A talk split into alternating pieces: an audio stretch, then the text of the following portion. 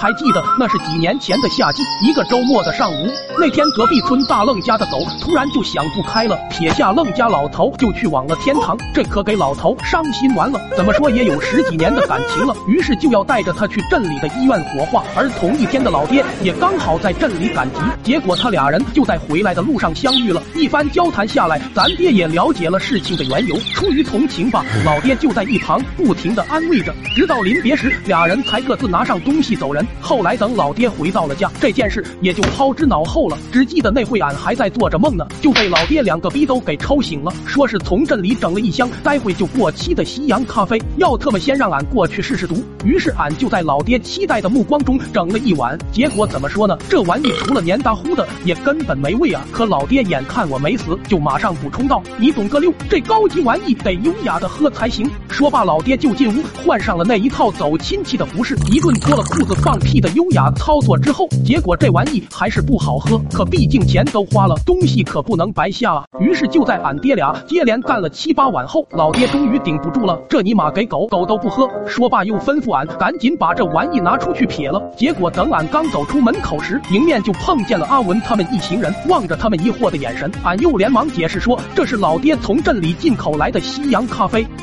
大补，这话一下就提起了大伙们的兴趣，都纷纷表示想尝一尝。要说这其中最激动的，当属大愣了。他爹这两天因为狗的事情，天天茶不思饭不想的，所以就想多要点回去给他爹补补。俺也没吝啬，再给大伙们都分了一杯的量后，俺连箱子都直接送给了大愣。当时可把这犊子高兴坏了，立马就抱着回去孝敬他亲爹了。到家就马上给他爹整了一大碗。虽说愣老头有些难为情吧，但毕竟也是孩子的一番心。于是就象征性的整了一口，但下一秒他爹的脸色立马就变了，含糊不清的说了两句话后就跑出去吐了。可这一系列举动在大愣看来，就以为他爹这是大限将至，都已经到了吃啥吐啥的地步了。于是为了他爹还能再坚挺两天，大愣又端着一大碗，直接开始强行灌了，边灌边说：“爹啊，你抓紧补两口，要不然待会你就得死大街上。”这一下真是给愣老头逼急了，一个逼兜就给大愣抽了个跟头。兔崽子，你给我喝喝的是什么玩意？大愣这会也懵了，接着又委屈的说是从俺家整来的西洋咖啡。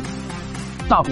于是他就从厨房里拿出了那个盒子，这一拿可不打紧，当场就差点给愣爹脑血栓整犯了。我我我我我操，这特么是狗的骨！他爹话还没说完，就一头撅了过去，这直接就给大愣吓傻了，当下就以为是他爹不行了，反应过来后冲出去就开始叫人，边跑边大喊：“快来人呐！俺爹不行了，俺爹不行了！”这是以后老爹当天就连夜加班加点的干了我一顿，后来我不服，又找他去理论了一番，结果后半夜又加班干了一顿。